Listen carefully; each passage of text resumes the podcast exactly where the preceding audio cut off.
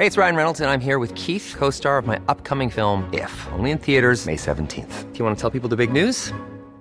All right, I'll do. Sign up now and you'll get unlimited for $15 a month in six months of Paramount Plus Essential Plan on us. Mintmobile.com slash switch. Upfront payment of $45 equivalent to $15 per month. Unlimited over 40 gigabytes per month. Face lower speeds. Videos at 480p. Active Mint customers by 531.24 get six months of Paramount Plus Essential Plan. Auto renews after six months. Offer ends May 31st, 2024. Separate Paramount Plus registration required. Terms and conditions apply if rated PG. Heraldo Radio, la H se lee, se comparte, se ve y ahora también se escucha.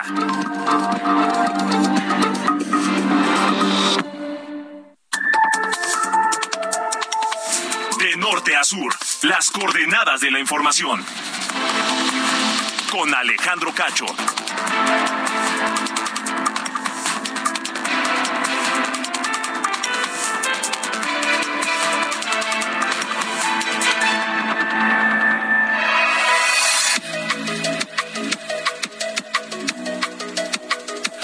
Ocho de la noche en punto, tiempo del centro de la República Mexicana, 19 de septiembre 2022.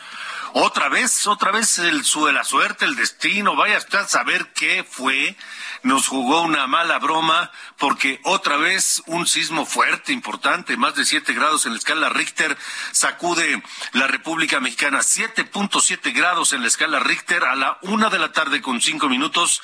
Se movió la tierra otra vez en México y otra vez en 19 de septiembre. El eh, epicentro se localizó en Coalcomán, Michoacán. Hasta este momento se reporta una persona muerta en Colima tras la caída de una barda en un centro comercial. Hay tres lesionados. Uno está reportado grave allí en Colima, donde mañana se suspenderán las clases por estas afectaciones que pues eh, se vieron o se ven esta noche en algunos lugares de Colima, en Michoacán. Eh, tendremos el reporte completo de lo que ocurrió este 19 de septiembre. Otro día, otra vez, otra vez otra vez tembló la tierra. ¿Y qué es lo que pasa? ¿Por qué tiembla? De acuerdo a expertos de la Universidad Nacional Autónoma de México que de inmediato salieron a hablar y a explicar qué es lo que ocurre ¿Por qué en 19 de septiembre? Pues dicen que son coincidencias y que el de hoy pudo ser consecuencia de uno registrado el 14 de septiembre en Guerrero, el pasado 14 de septiembre, y que el de hoy pudo haber sido, pues tal vez una, una réplica o algo así parecido, pero que no se puede hablar de una, de una eh, eh, causalidad o de una fatalidad que tenga que ver con el 19 de septiembre y los terremotos en México. Esta noche con David Santiago, reportero de Expansión, quien ha documentado que a cinco años del terremoto o del sismo del 19 de septiembre de 2017, solo 15 escuche usted bien, solo 15 de 143 carpetas de investigación han sido sancionadas por actos de corrupción o irregularidades en el proceso de reconstrucción por las afectaciones de aquel de aquel sismo 19 de septiembre de 2017. También esta noche de norte a sur estaremos platicando con Lilian Chapa Colofon. Ella es investigadora de The World Justice Project, quien revisa los problemas que no resolverá la Guardia Nacional, porque no, o sea, tampoco son magos. ¿Cuáles son esos problemas que están más allá del alcance de la Guardia Nacional, porque ni cuando estaban en un mando civil, ahora que están eh, bajo el paraguas de la Secretaría de la Defensa Nacional, tampoco. ¿Qué es lo que no podrá resolver la Guardia Nacional? Sobre eso platicaremos esta noche aquí en De Norte a Sur. En tanto, esta noche las Comisiones Unidas de Puntos Constitucionales y Estudios Legislativos del Senado de la República discuten la minuta que aprobó la Cámara de Diputados para ampliar la presencia de las Fuerzas Armadas en labores de seguridad pública en las calles de México hasta el año 2028. Lo están discutiendo los senadores en este momento y se espera que el miércoles pase al Pleno del Senado para su discusión y su votación. Una discusión que se antoja será difícil, dura, álgida y una votación que no se garantiza que pueda favorecer al proyecto del presidente López Obrador.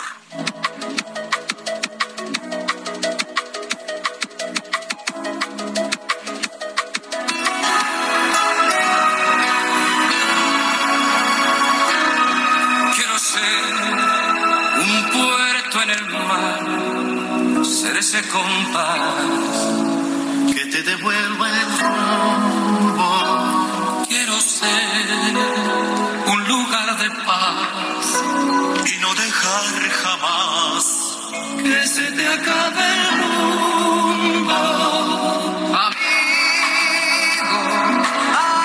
Diana Bautista, la jefa de información de eh, Norte a Sur, está presentándonos la parte musical.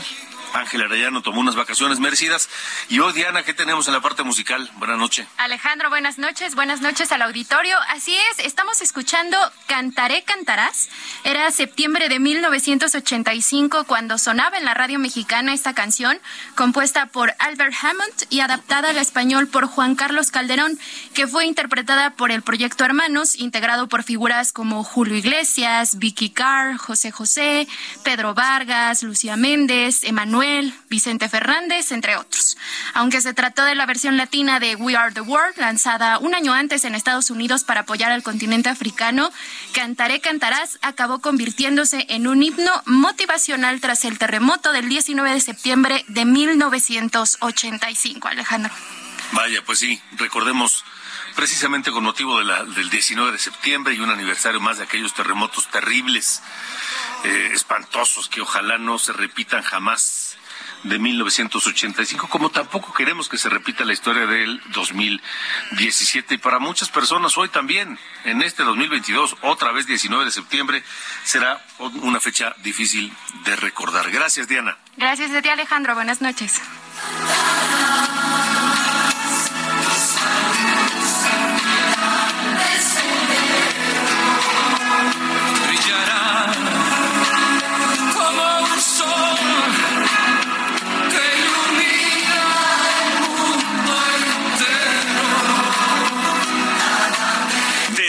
Sur, con Alejandro Cacho.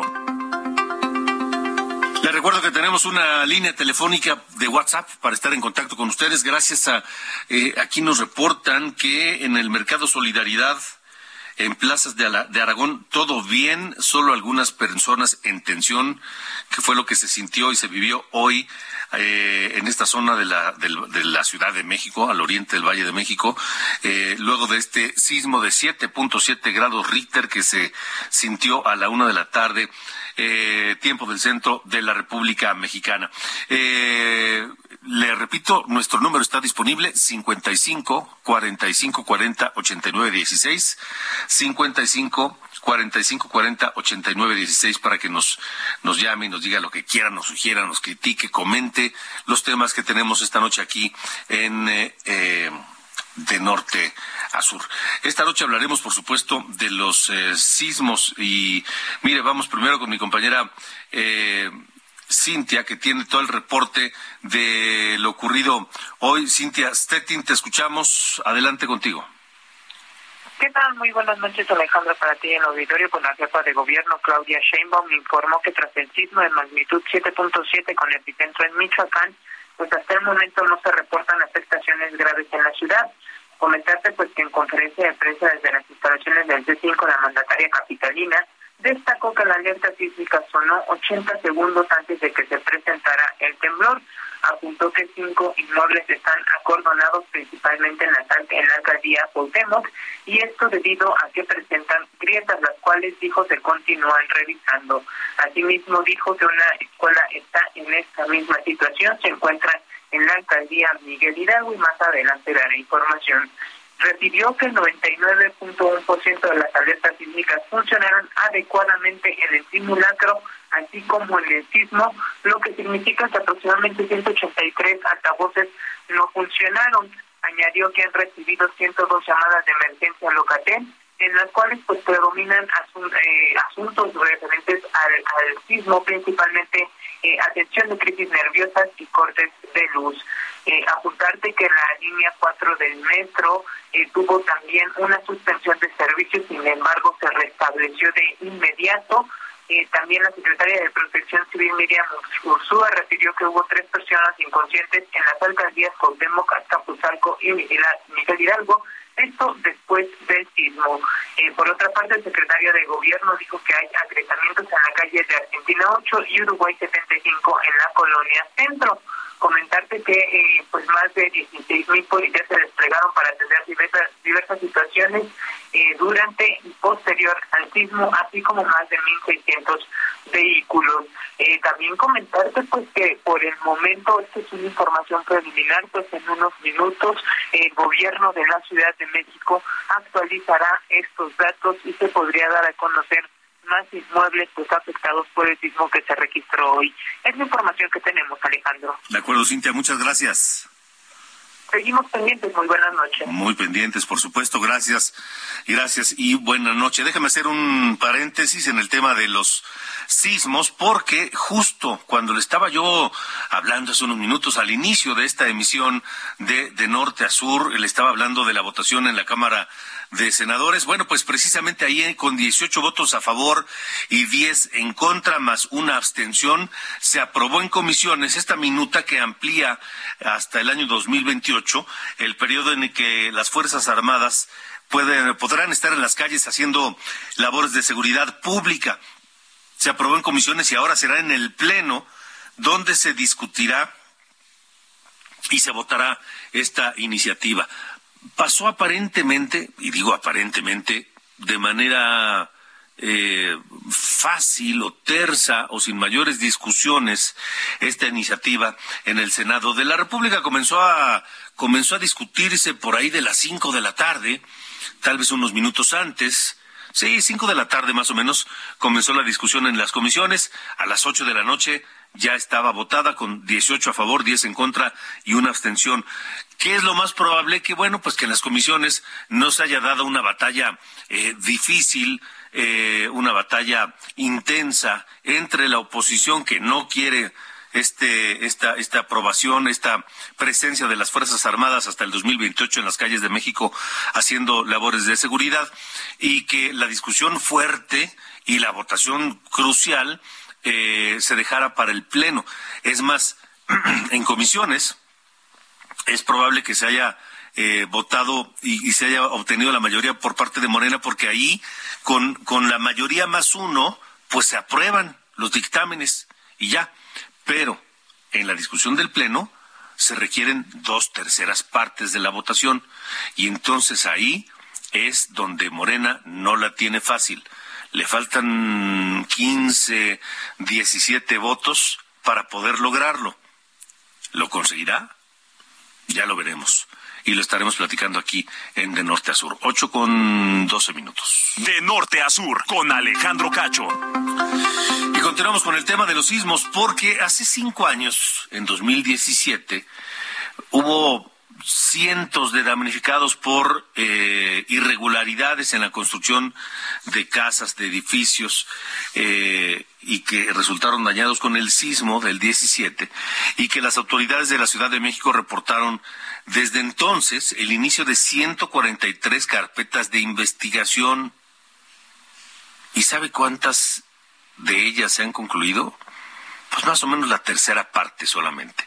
Este trabajo de investigación lo ha llevado a cabo eh, David Santiago, reportero de Expansión, a quien agradezco que nos acompañe hoy para conocer su investigación y su análisis de esto, de este asunto. David, gracias, buena noche.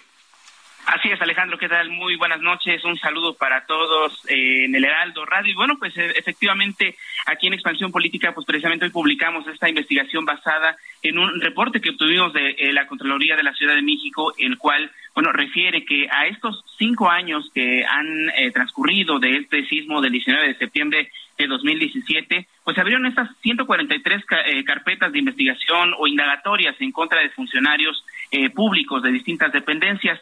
Pero como bien lo refieres, Alejandro, solo 50 es de estas fueron resueltas y de estas 50 solo 15 exfuncionarios y, o empresas eh, fueron sancionadas de manera administrativa, es decir, que hubo una inhabilitación o una eh, que, se, le, se le rescindió el contrato eh, a algunas empresas que se estaban dedicando a este tema de la reconstrucción, algunas algunos funcionarios que incluso pues estaban pidiendo alguna algo de dinero para poder habilitar su, su trámite, son diferentes sanciones que la Contraloría de la Ciudad de México pues estuvo eh, realizando durante estos cinco años. Ahora, lo que, lo que dice la Contraloría Capitalina es que eh, solamente fueron abiertas estas 143 carpetas de investigación por parte de la Contraloría y estas se las eh, remite a, al Tribunal de Justicia Administrativa y es esta última instancia la cual, bueno, pues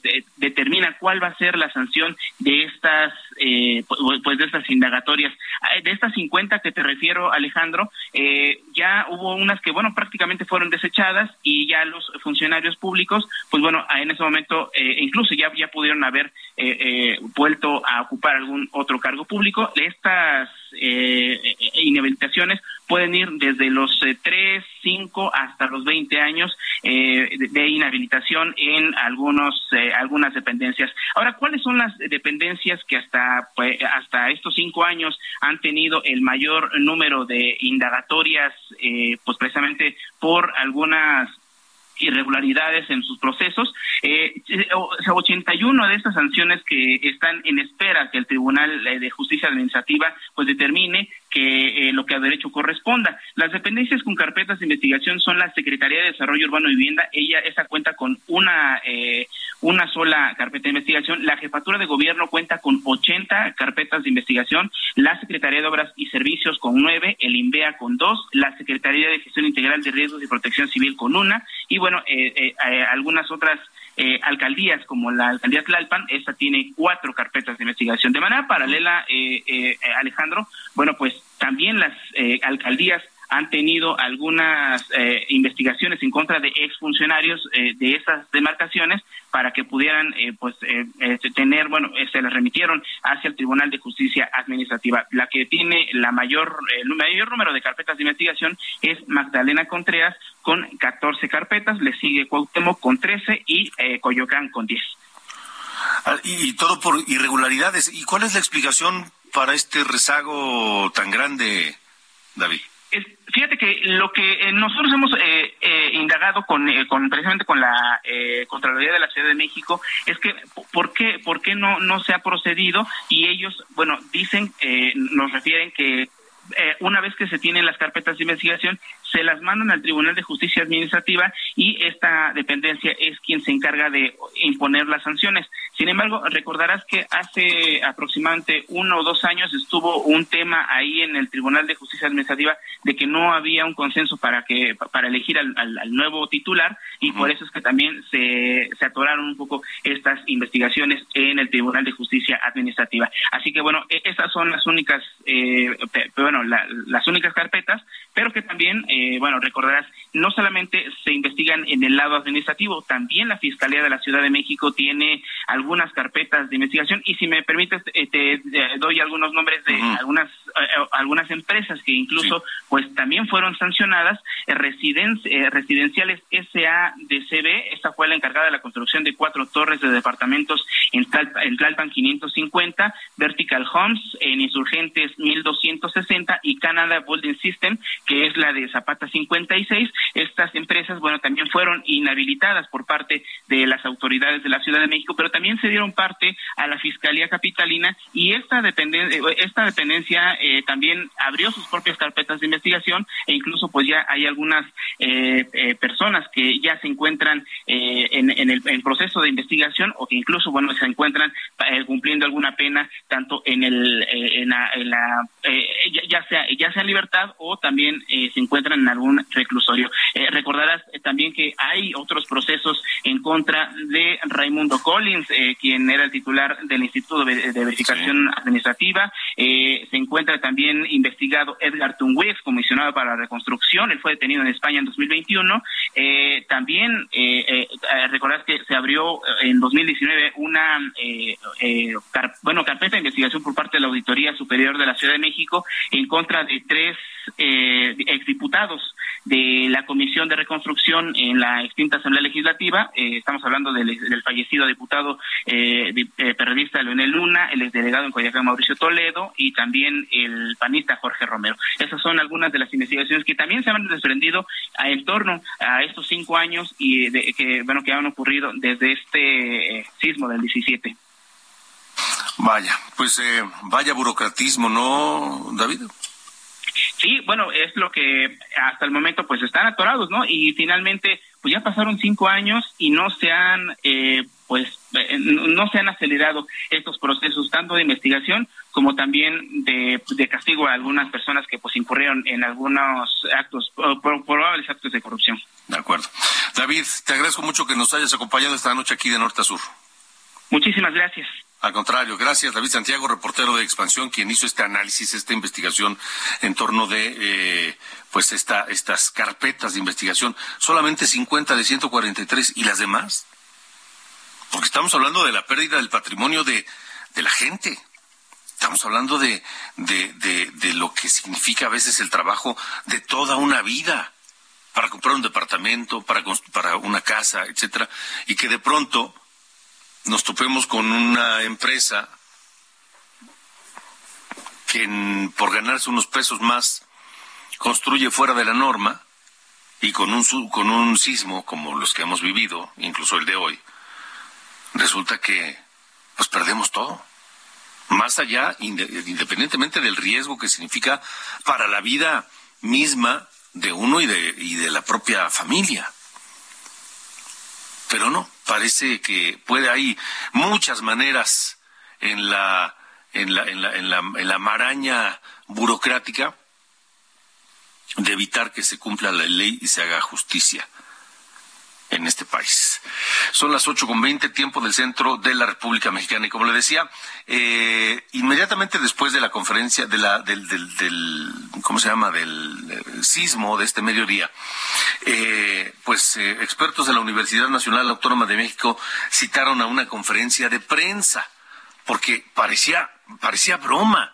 No sé usted dónde le, le, ahora sí que dónde le agarró el temblor, el temblor, como decía Chicoche, pero a mí, por ejemplo, me agarró en la calle, en la calle, esperando terminar el simulacro y volver pues a las oficinas y a la actividad, cuando se estaba volviendo a, ocupar el edificio donde se encuentra eh, Heraldo Media Group, y de pronto vuelve a sonar la alerta sísmica. Por cierto, yo le debo decir que eh, donde yo estaba, en el momento del simulacro, yo no escuché ninguna alerta sísmica. La gente empezó a bajar y a salir a la calle, etcétera, pero yo no escuché ninguna alerta sísmica. Al momento del sismo, ahí sí sonó, ahí sí la escuché. Pero bueno, parecía broma, pero no, resulta que otra vez en 19 de septiembre. Pero los especialistas del Servicio Sismológico Nacional dicen que esto es pues más que una coincidencia, por supuesto lamentable, por supuesto desagradable, pero no es más que eso, una coincidencia. No hay una explicación lógica, no hay una explicación científica para lo ocurrido. Tampoco hay una base científica que asegure o que permita asegurar que el 19 de septiembre es el día en que tiembla la tierra. Tampoco podemos eh, decirlo, tampoco podemos asegurarlo, así que pues eh, lo podemos dejar simplemente como una, una desagradable coincidencia. Lo que sí es que debemos estar todos preparados, porque de otra manera, pues es, es, es es eh, una, una enorme irresponsabilidad no estarlo. En fin, en un momento más espero poder hacer contacto con mi compañera Charbel Lucio, corresponsal de, de Heraldo de México en Michoacán, porque vio las imágenes vio cómo se movió la tierra allá en Michoacán, donde fue el epicentro de este, de este terremoto 7.7. No fue nada ligero.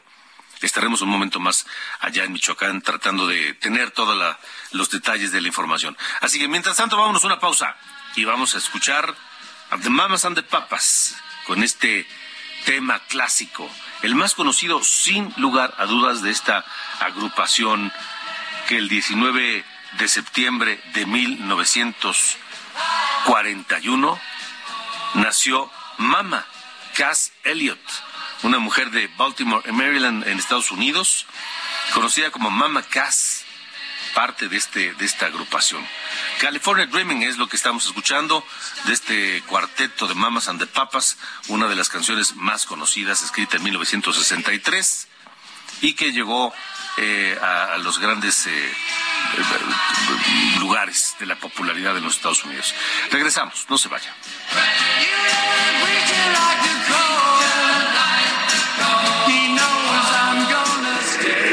Norte a sur, con Alejandro Cacho.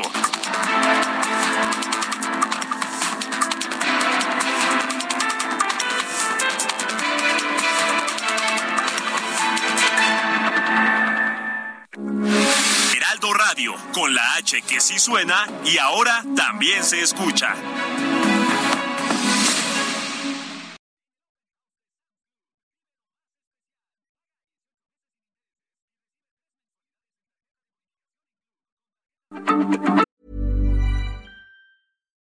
Millions of people have lost weight with personalized plans from Noom, like Evan, who can't stand salads and still lost 50 pounds.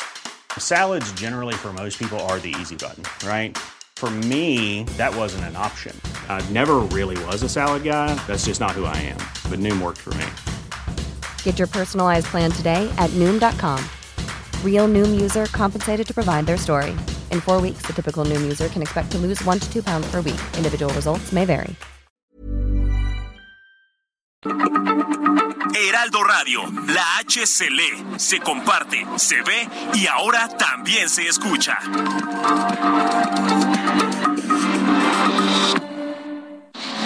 De norte a sur, las coordenadas de la información. Con Alejandro Cacho.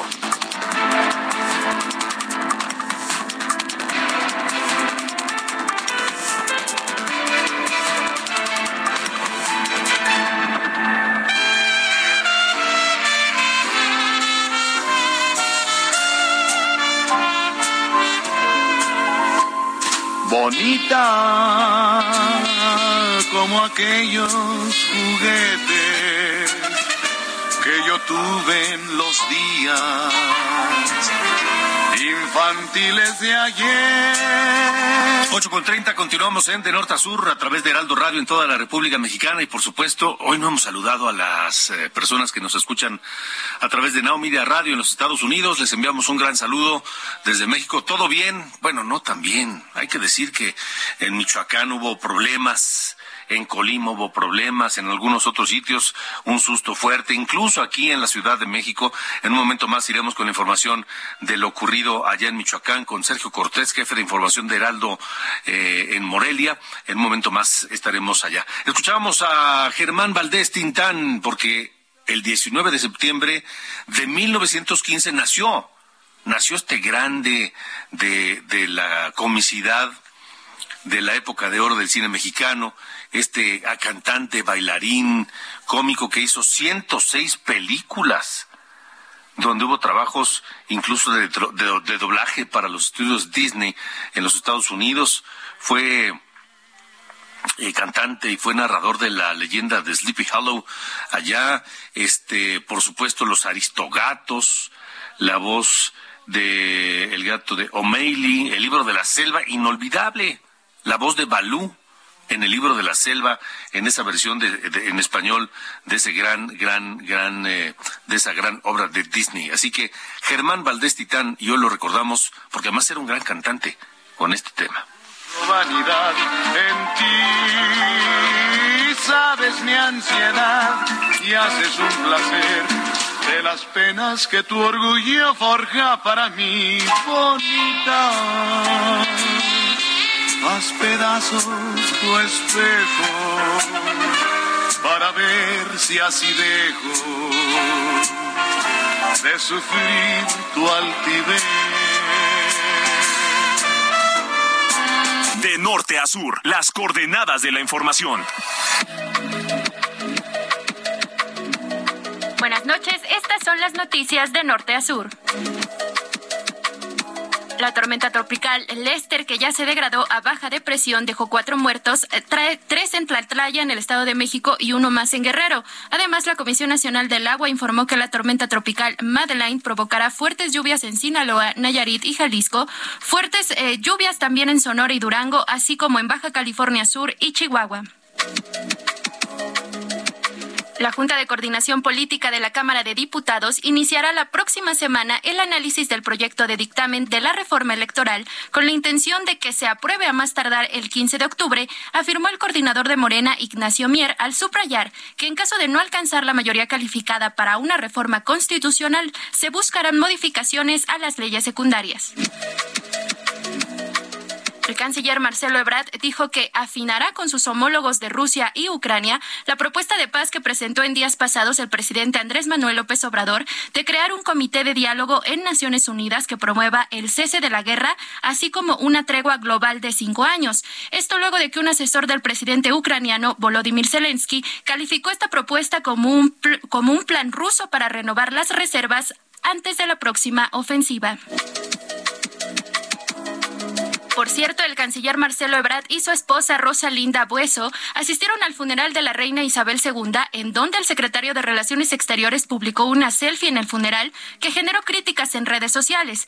Este lunes, Reino Unido dio el último adiós a la reina Isabel II. El funeral de Estado se llevó a cabo en la Avidia de Westminster de Londres a las 4.30 horas tiempo Ciudad de México y finalizó con la ceremonia familiar y privada en la Capilla San Jorge de Windsor. Soy Diana Bautista y estas fueron las noticias de Norte a Sur.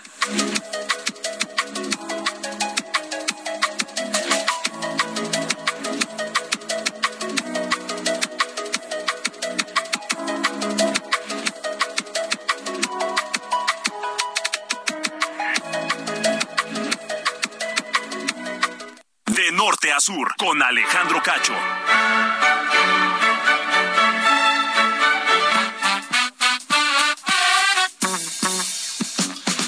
¿Qué pasa, Sir Allende? ¿Cómo le va? Buen inicio de semana. Aquí todavía con el bolillo en la mano, porque todo... yo, yo no lo podía creer. Yo decía, decía como, "Nah, hombre, ¿qué? Yo pensé que era broma. Sí, no, yo, yo juré así de, ay, alguien se recargó en el C5 en el botón que no Sí. era, ¿no? El, el, el tentón, ¿no? Ah, sí, el- justo el que el botón que dice no tocar y ahí va, ¿no? El, el- Sí, becario, ¿no? A ver, ¿qué hace este botón? Y bueno, ¿no? Empezó con el asunto de la, de la alerta sísmica. Pero sí, en efecto, Dios nos odia y trembló tres veces el mismo día, en años diferentes. Pero bueno, en fin, lo bueno es que ya justo habíamos 50 minutos antes había hecho el, el- simulacro. Y teníamos fresquecito lo que había que Exacto, hacer. sí. ¿No? Y digo, mucha gente anda diciendo, no, ¿por qué lo siguen haciendo? Yo, yo con más razón lo deberían de hacer. Y digo, yo sé que es bastante intrusivo, ¿no? Luego a la vida diaria de los que vivimos aquí en la ciudad. Pero dado que pasan este tipo de cosas y no los podemos controlar ni predecir, lo correcto es saber qué hacer en caso de que suceda, cuándo suceda más bien. Exactamente. Pero bueno. Hablando de cosas que sucederán y no sucederán, eh, señor Cacho, la propuesta del plan de paz del, del presidente López Obrador. ¿El de la paz mundial? El de la paz mundial, ese que es urgente, ¿no? Y necesita ser adoptado por todas las potencias eh, mundiales. Me tiene muy, no sé, no sé cómo describirlo, porque parece más sacada de, de- del mundo de caramelo, ¿no? De, de- es como una eh, respuesta de, de- de un concurso de Miss Universo. Porque estamos hablando de, de que demuestra una ingenuidad del presidente brutal. O sea, porque quiere constituir, para los que no estén, eh, más o menos, en- no, no tengan presente qué, qué- qué pasa con este plan, quiere eh, crear un comité con el Papa Francisco, Antonio Guterres, el, el secretario general de la ONU, y Narendra Modi, por alguna razón, escogió al primer ministro de India, me imagino que tiene que ver con su popularidad, aunque y su relación también con, con Putin para tratar de terminar esto. Y miren, al final los objetivos no son malos, o sea, hay que entender eso. A todo el mundo le conviene que ya que, que terminen las hostilidades, que haya una tregua mundial de al menos cinco años, que yo, pues, ya si estamos en el terreno de las fantasías, pues que sean 100 años, ¿no? eh, y, y el inicio de un diálogo directo entre Rusia y Ucrania. Parece que el presidente o no está enterado o le valió sorbete que justo en marzo Turquía fue sede de diálogos directos entre Ucrania y Rusia, pero ante la intransigencia de ambas partes, bueno, más bien de Rusia, y no aceptar las condiciones de, pues sí, salirse del territorio que no es suyo, pues terminaron por tronar esas, eh, esas negociaciones. Y al final, pues, de nuevo, denota la poca eh, seriedad, la poca experiencia que, que con la que toma el presidente López Obrador la política exterior. Digo, lo hemos escuchado 300 veces, ¿no? La mejor política exterior es la política interior, pero eso en un contexto en el que existe Twitter, en el que existe el Internet, y te puedes enterar de lo que está pasando al otro lado del mundo en tiempo real, pues digamos que no es la política ideal, ¿no? Para andar este, aventando al eh, mundo. Y esto, esta propuesta ahora va a recaer en, en hombros de tanto Juan Ramón de la Fuente como de Marcelo Ebrard, que lo presenten en eh, la Asamblea General de la ONU, que va a ser a finales de la semana allá en Nueva York. A ver si no es recibido con una carcajada de incredulidad por la comunidad internacional. Pues a ver, a ver, a ver, a ver, a ver. Y yo no sé cómo le va a hacer el, el- el canciller Ebrard eh, llegar a hablar seria, de un asunto tan serio como este. Sí. Eh, con esa propuesta, ¿no? Oye, queremos que dejen de pelear, claro, ¿no? sí, sí, sí. "Ah, ma, ¿cómo se nos, no se nos había ocurrido? sí, ¿verdad? Ay, sí, es cierto. Ah, ah, ¿por qué sí, estamos peleando? dijiste que no podemos pelear. Ah, ¿Cómo se nos había olvidado? Sí, Ah, pero sí, sí. Yo, yo la neta, yo tengo un buen, buen concepto de Marcelo Ebrard, la verdad. Pero, Aún después de lo de hoy, ah, ¿de, de su selfie? de su selfie. Digo, yo creo que ahí le gana un poco el tema del protagonismo este, en redes sociales. No, pero, pero, pero, híjole, es que, a ver, sabemos que Marcelo Ebrard es un tipo muy inteligente. Sí. Es un tipo que, que, que no es nuevo en la política. ¿Cómo se le ocurre hacer una selfie en el funeral más famoso de la historia? Sí. Al menos, de los, al menos de los últimos 70 años, ¿no? Y más cuando, y cu- más cuando va en representación de un gobierno.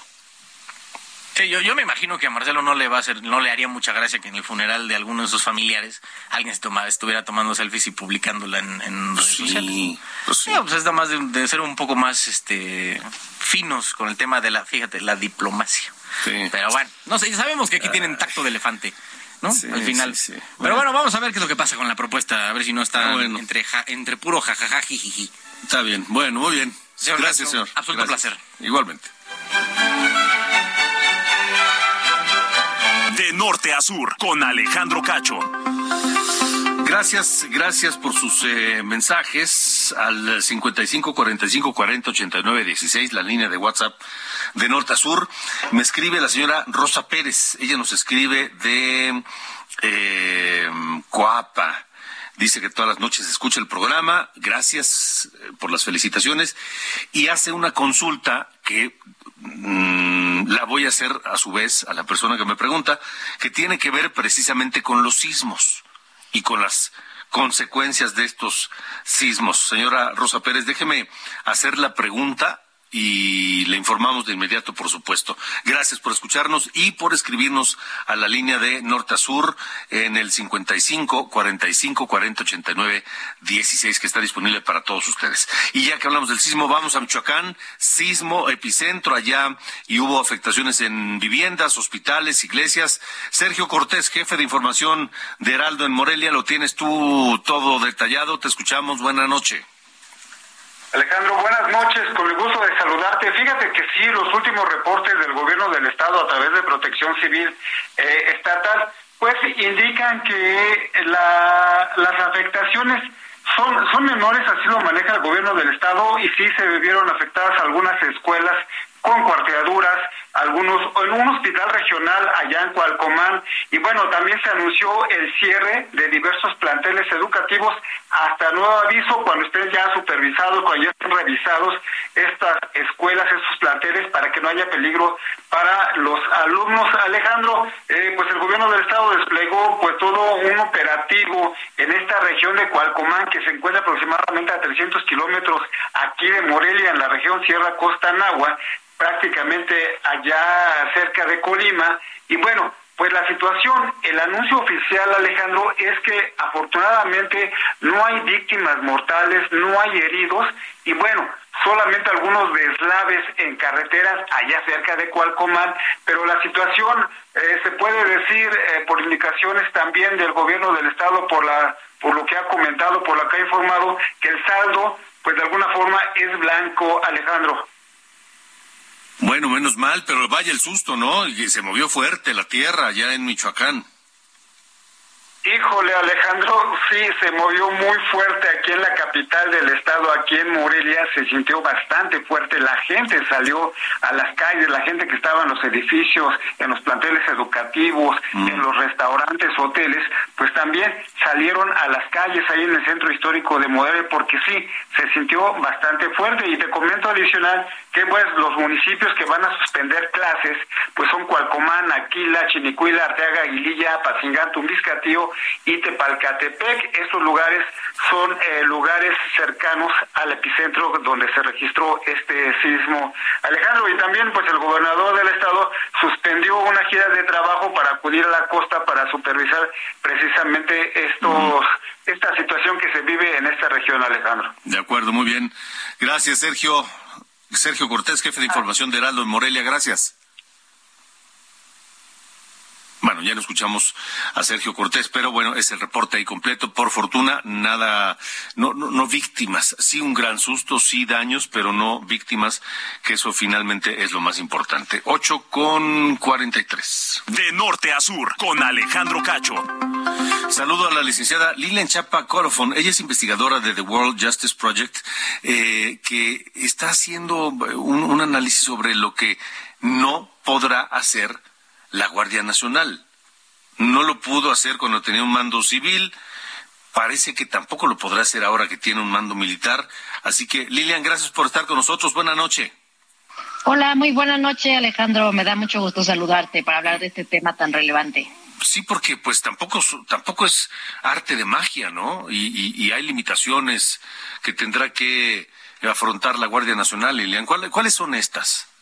Claro, hay problemas mucho más profundos. Y Alejandro, seguramente tú y quienes nos están escuchando, pues en todas estas conversaciones y debates sobre si la Guardia Nacional debe ser militar o no, pues ha escuchado que, que un poco el fundamento o el, el, el la razonamiento de tanto de legisladores, del propio presidente, para eh, pues que la, la Guardia Nacional pase a la Secretaría de la Defensa Nacional, es que pues con ello se pacificará el país y que tendremos un país más seguro si las Fuerzas Armadas permanecen en tareas de seguridad pública.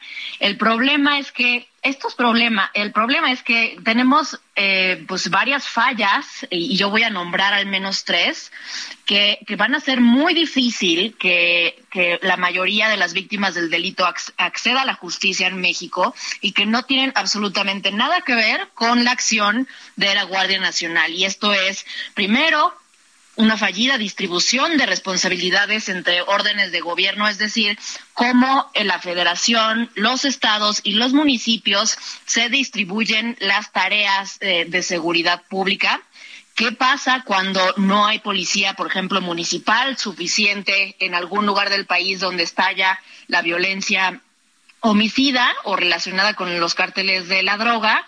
¿Y quién entra para suplir esta función? Normalmente lo hacen las entidades federativas, es decir, el Estado, eh, pero cuando, cuando ocurre esto, pues el Estado se queda sin policía estatal suficiente para cumplir sus funciones. Y entonces aquí vamos eh, generando un problema de huecos vacíos que aprovechan las organizaciones criminales y pues los gobiernos eh, federal, estatal y municipal se culpan entre sí. Tenemos que, se tiene que definir en la, puede ser en la Ley General del Sistema Nacional de Seguridad Pública, cuáles son, eh, bajo qué circunstancias puede incluso intervenir la Fuerza Armada Permanente o en qué situación la policía estatal debe entrar a suplir a la policía municipal cuando esta es insuficiente. El problema es que esto no está establecido en ningún lado cada quien y en cada momento se resuelve un poco con el despliegue de fuerzas federales, pero el problema no no se no se resuelve, es decir, solamente es, es una estrategia un poco de apagafuegos. Ahora, esto es un primer problema que no resuelve la Guardia Nacional. Tampoco resuelve el problema de la baja efectividad del sistema de procuración de justicia. Y Alejandro, seguramente tú también te sabes esta proporción de qué porcentaje de los delitos eh, y en específico de los homicidios, por ejemplo, en México, quedan en la impunidad. Esto es aproximadamente entre 8 y 9 de cada 10 homicidios que se cometen en México no se resuelven. Esto habla de un problema de eh, efectividad de las fiscalías y procuradurías de justicia del país que eh, pues también en el caso de la Fiscalía General de la República deberían ser llamadas a cuentas y sin embargo tenemos a fiscales em, que, que, simplemente no dan razón y no dan explicaciones de la baja eh, de la baja eficiencia que tienen los ministerios públicos a su cargo para resolver todo tipo de delitos y esto me lleva Alejandro al último punto que tenemos un modelo inoperante de investigación del delito. Todas las personas que hemos sido víctimas de un delito, sabemos que es muy difícil que las autoridades nos puedan resolver nuestro caso. La mayoría, igual que los homicidios de los que ahorita hablábamos,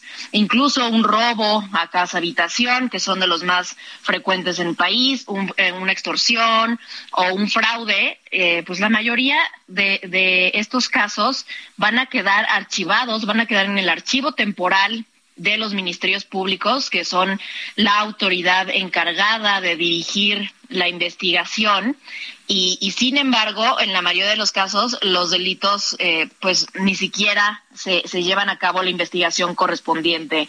Entonces, pues Alejandro, como puedes ver, estos tres problemas que son mucho más profundos y que venimos arrastrando desde hace varias décadas, no es un problema eh, que atribuible, por ejemplo, a esta administración, pero es cierto que cada administración federal ha decidido eludir, tomar el todo por los cuernos y empezar a resolver estos temas. Es una tarea mucho más complicada que crear una corporación como la Guardia Nacional, porque requiere de trabajo político y de trabajo técnico para que los tres órdenes de gobierno puedan dar una respuesta coordinada en materia de seguridad y justicia. No se nos olvide, Alejandro, y yo creo que el presidente lo debe saber muy bien porque lo habla con frecuencia de esto, no puede haber seguridad y paz sin justicia. Y mientras no tengamos un sistema de procuración de justicia más eficiente que facilite eh, el, acceso a la justicia para las víctimas del delito en México, pues vamos a seguir eh, enfrentando estos problemas. Y mucho se ha dicho eh, que este no es solamente un, problema de, de, policías o de balazos. Es cierto, esa parte es muy importante, pero también hay que hacer un trabajo, como decías, político, pero también uno social, que no se está cumpliendo con los programas sociales del gobierno. Y en ese sentido, en la reconstrucción del tejido social y en la reconstrucción de las policías civiles, no se está avanzando nada, Lilian. ¿Lo ven así ustedes? Pues mira, sí, justamente yo a lo que me acabo de referir en estos tres problemas, sí son problemas que, que tienen que ver con el sistema de justicia penal, y, y, pero tienes toda la razón en el sentido de que hay una parte que, le, que toca a la prevención de la violencia y la delincuencia por vías como el desarrollo, el desarrollo social o acercar ciertos servicios a los que deberían tener derecho los millones de mexicanos que deciden eh, pues cometer actos delictivos en muchas ocasiones porque no tienen acceso a otro tipo de oportunidades o porque hay presión de los grupos criminales que tienen presencia en, en muchos lugares del país donde no hay instituciones eh, garantizando el derecho a, la salud, a la educación y o a un ingreso eh, suficiente. Y pues muchos de estos eh, factores se combinan y, y, traen como consecuencia que justamente eh, haya jóvenes que están inmersos en, en, estas redes y, como dices, los programas sociales eh, a los que mucha atención se les, se les debería haber puesto en esta administración, pues no están logrando arrebatarle a los jóvenes que, que eh, pues a, los, a las organizaciones criminales y por el otro lado, pues sí, la, el tema de el fortalecimiento de las policías civiles, las municipales y las estatales, pues claro que es un tema en el que han fallado municipios y estados en, en igual proporción. De acuerdo, muy bien, Lilian. Pues gracias por haber estado con nosotros. Muchas gracias, Alejandro. Buenas noches. Gracias. Buenas noches, la licenciada Lilian Chapacolo, investigadora de The World Justice Project, aquí en De Norte a Sur. Antes de irnos, gracias por sus mensajes. Eh, nos escribe eh, la señora Marilena Valenzuela. Ella nos escucha en Zapopan, Jalisco. Saludos a Heraldo Jalisco, a toda la gente en eh, Guadalajara y su zona metropolitana, Zapopan, por supuesto. Un, un, saludo a toda la gente allá en Guadalajara, en Jalisco. escucharon el Heraldo, nos hace un comentario, una, una crítica. Gracias, por supuesto que le pondremos atención, pero sobre todo gracias por escucharnos, Marilena, Marilena Valenzuela. Gracias por escucharnos y gracias por eh, pues hacernos eh, las críticas o los comentarios que ustedes consideren pertinentes. Nos vamos, nos vamos, pero escuchamos, por supuesto, esta también, este tema legendario de The Mamas and the Papas. Es el año 1900 68, cuando de Mamas and the Papas se separa y se separó pues por un lío de faldas y de amores entre los propios integrantes del grupo. Pero antes de eso, Monday Monday, esto que escuchamos, se posicionó como el número uno en las listas de ventas en los Estados Unidos. Así nos vamos. Gracias por habernos acompañado. Recuerde que yo lo espero mañana, aquí mismo, en Heraldo Radio, 8 de la noche. Mientras tanto, pásela bien. Monday, Monday.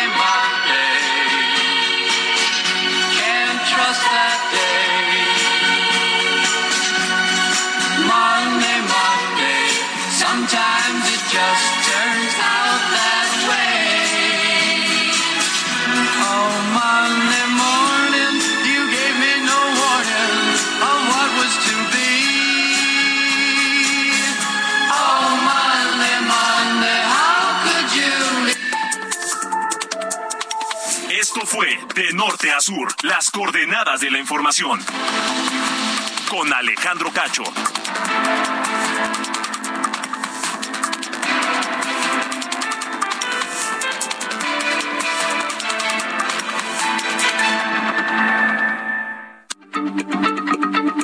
Heraldo Radio, la H se lee, se comparte, se ve y ahora también se escucha.